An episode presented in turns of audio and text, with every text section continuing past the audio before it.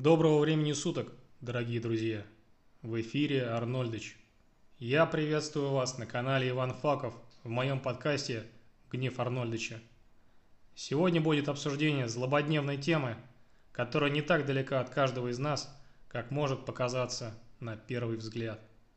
Угадайте, что объединяет такие компании, как AMD, Intel, Apple, Nestle, Mars – Малазийские компании по поставке пальмового масла, компанию CP Foods и международные компании, владеющие сетевыми магазинами по продажам одежды и обуви. Названные мной компании поставляют на весь мир продукцию широкого спектра от одежды до микросхемы телефонов. Они имеют производство в разных странах, на разных континентах. Но что еще между ними может быть общего? А что, если я скажу вам, что в нашем мире многие компании прямо или косвенно используют подневольный труд, в том числе детский? И казалось бы, 21 век, рабство официально отменено и кануло в историю.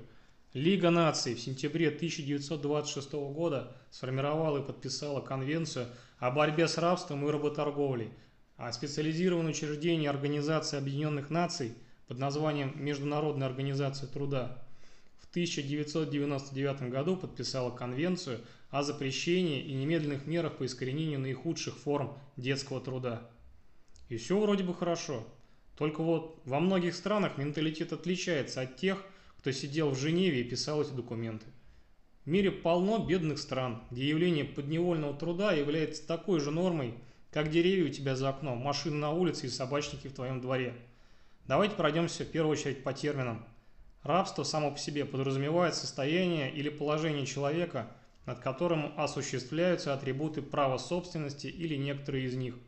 Простыми словами, человек объявляет чужой собственностью, говорящим инструментом, лишенного каких-либо человеческих прав. Рабство сопровождает нас так же давно, как проституция и наемничество. И, в общем, виды рабства со временем не сильно изменились. В первую очередь это подневольная работа в сельском хозяйстве – шахтах, строительстве, производстве различной продукции, такой как строительные материалы, одежда, продукты питания, товары для детей и электроника. Второе – это сексуальное рабство. Подразумевает вовлечение в проституцию или насильную выдачу замуж. Третье – долговая кабала.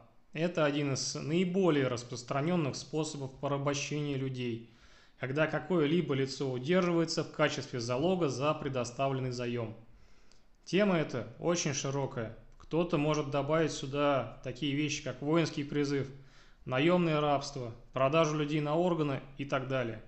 Я хочу остановиться на классическом понимании рабства как подневольного труда.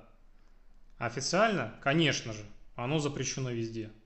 Ранее указанные конвенции были подписаны представителями других стран, а ООН должно официально отслеживать такие явления и вводить санкции – но когда речь идет о деятельности богатых международных компаний, поставляющих в прогрессивный мир дешевые товары, то внезапно он смотрит на это сквозь пальцы. Кто-то скажет, ну подумаешь, дети на плантации, они ведь помогают своим родным, которые, возможно, там же работают. Допустим, это семейный бизнес, каждый вносит свой вклад в семью. И вообще, я в детстве тоже работал и ничего. Надо понимать разницу, ведь мы тогда на это шли или добровольно, ну или по просьбе родителей. Если дело не нравится, можно уволиться и уйти. За это работодатель, если он, конечно, психически здоровый, не будет тебя калечить или морить голодом. У нас молодежь работала раньше курьерами, расклейщиками объявлений, разносила почту, подрабатывала в магазинах. Платили, конечно, как правило, немного, но ни о какой жести речи вообще не шло. Когда я себе представляю быт подростков – в Америке или прогрессивной Европе, то я представляю себе киношный образ мальчика на велосипеде, который в свободное от учебы время катается по улице и кидает свежую газету прямиком в твое окно. Вроде звучит безобидно, не правда ли? А вот дальше я вам буду приводить некоторые примеры из отечественных или зарубежных газет для понимания ситуации в странах третьего мира. А начну я со статьи газеты The Atlantic – от 28 июня 2011 года под названием «Страны, где рабство до сих пор является нормой». В этой статье идет описание того, как в североафриканской стране Мавритания, которая последняя из всех стран подписала Конвенцию об отмене рабства, на самом деле обстоят дела. Как бы там с этим ни боролись путем ужесточения уголовной ответственности, практика широко распространена. По оценкам издания, до 20% населения, а это, между прочим, около полумиллиона человек, является рабами. Помимо невольного труда, эти люди не имеют права собственности. Они не имеют права носить фамилию и иметь законную опеку над собственными детьми. Далее приведу вам еще две статьи про Африку. Американский бизнес-журнал «Фортуна», входящий в группу Time, выпустил 1 марта 2016 года статью под названием «Bitter Sweets» или «Горькие сладости». В статье упоминается исследование Тулейнского университета, проведенного по заказу Американского министерства труда.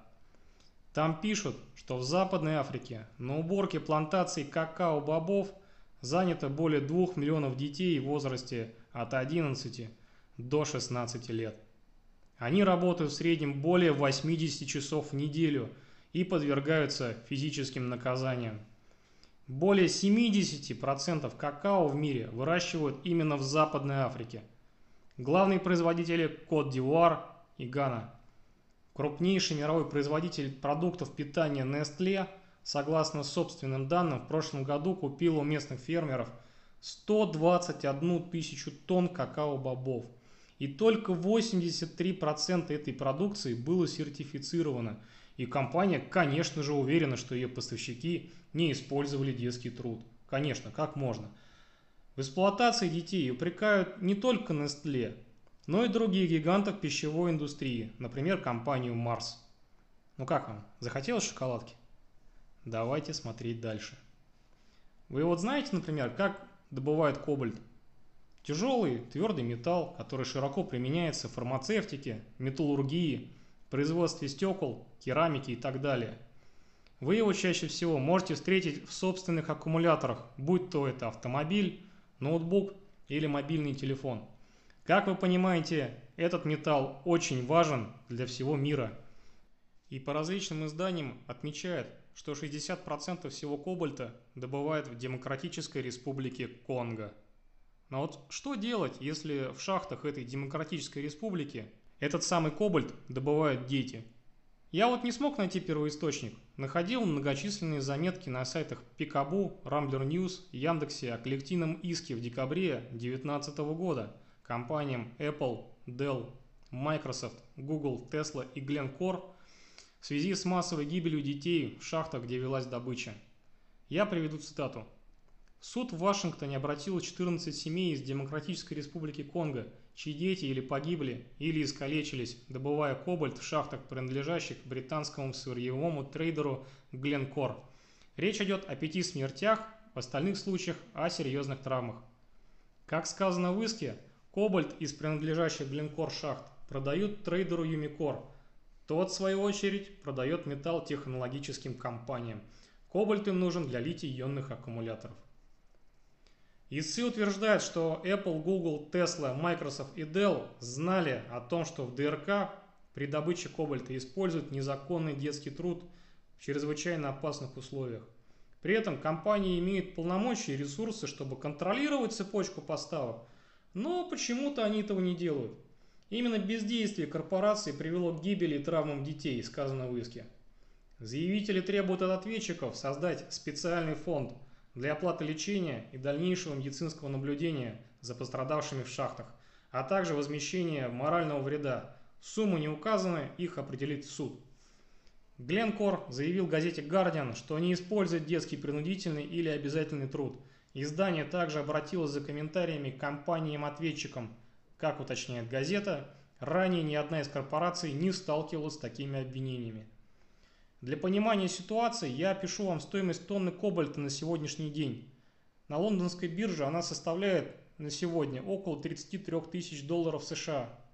Согласно графикам, самый пик приходился на март 2018 года, когда цена за тонну этого металла составляла более 90 тысяч долларов. Как вы думаете, хорошо в Африке платили шахтерам, а? А вот как бы не так. На самом деле 12-часовой детский труд оценивается примерно в 1-2 доллара в день под палящим солнцем в нечеловеческих условиях. Люди страдают там от болезней ввиду отравления металлом, от респираторных заболеваний от дыхания пыли и нередко умирают. К большому сожалению, подобных статей в интернете очень много. Их описание может занять долгие часы. Но в целом, для понимания, ситуация схожая. Женщин, детей и взрослых насильно заставляют практически за еду заниматься тяжелым трудом в нечеловеческих условиях, подвергая телесным наказаниям. Приведем пример какой-нибудь другой страны. Согласно статье Центра исследований транснациональных корпораций от 9 мая 2015 года, Правозащитники жалуются, что рекрутеры в таких странах, как Индия и Бангладеш, легко убеждают жителей самых бедных сельских районов отправить своих детей на предельные фабрики. Им обещают достойную зарплату, комфортные условия проживания, трехразовое питание и возможность получить образование. Но в действительности их ждут ужасные условия труда, равнозначные рабским. Особенно часто в использовании рабского труда обвиняют крупнейшего в мире продавца одежды, компанию Inditex. Она известна нам по таким брендам, как Zara, Massimo Dutti, Bershka и другие. В 2011 году бразильские правоохранители обнаружили, что вещи Zara производят в нелегальных мастерских, где рабочие из Боливии и Перу живут и трудятся в нечеловеческих условиях. После того скандала компания взяла на себя обязательство тщательно проверять условия труда у своих поставщиков. Но внезапно в 2013 году попала в новый скандал. Нелегальные мастерские, использующие рабский труд, на этот раз были найдены в Буэнос-Айресе. В Малайзии производство электронных устройств является одной из главных отраслей экономики. Это примерно 27% рабочих мест и 33% экспорта. Компании США, Европы и Азии каждый год размещают на местных фабриках заказы общей стоимостью более 2,5 миллиардов долларов и при этом, как утверждают правозащитники, совсем не интересуются тем, кто будет их выполнять. По оценке Международной правозащитной организации Верита, исследование которой цитирует Guardian, треть занятых в производстве электроники – современные рабы. Они рассказывают о том, как малазийцы становятся рабами – Сельские жители приезжают в город на заработки и обнаруживают, что для того, чтобы устроиться на работу, им необходимо сделать взнос. Рассчитывая на высокую зарплату, они берут и деньги кредит, оставляя в качестве залога паспорт. А после трудоустройства обнаруживают, что все обещания были ложью. Денег едва хватает на выплату процентов по суде, и они вынуждены работать дальше. Таиланд – один из крупнейших в мире производителей креветок – Примерно в 2014 году лидер этого рынка, компания CP Foods, чьи креветки продавались в Walmart, Carrefour, Tesco и другие западные сети, оказался в центре международного скандала. Выяснилось, что среди рыбаков, поставляющих компании рыбную муку, которая кормит креветок, использование рабов – стандартная деловая практика. В Таиланде, как и в Малайзии, мигранты из бедных районов страны при поиске работы пользуются услугами специальных брокеров – только вот вместо того, чтобы найти место с нормальными условиями труда, пишет Гардиан, брокеры продают их рыбным дилерам примерно за 250 фунтов. Беглые рабы с этих судов рассказывают журналистам об ужасающих условиях, о 20-часовых рабочих сменах, о регулярных избиениях, пытках, убийствах и дозах метамфетамина. Убить там раба в назидание остальным считается таким же обыденным делом, как сходить в магазин. А теперь вопрос к вам, уважаемые слушатели – Скажите, как часто вы слышали фразу «люди новая нефть»? Наверняка встречали ее в социальных сетях, в комментариях к новостям или к новым налогам, повышению НДС, пенсионного возраста. По моему мнению, фраза эта в корне неправильная. На самом деле это не люди новая нефть, а нефть новые люди. Может и не так складно звучит, но зато в точку, ведь добыча людей для продажи и эксплуатации – начали еще с древних времен, значительно раньше промышленной добычи нефти. На самом деле, проблема не только в корпорациях, но и в нас самих. Само общество потребления рождает спрос на товар, который в других условиях сделать просто невозможно, по крайней мере по такой цене. Улучшение условий труда влечет за собой увеличение стоимости производства, которое, в свою очередь, скажется на цене конечного продукта. Готовы ли вы платить больше? Задайте этот вопрос себе. А с вами был Арнольдович. Оставайтесь с нами на канале Иван Факов, подписывайтесь на наши подкасты и группу ВК. Хорошего дня!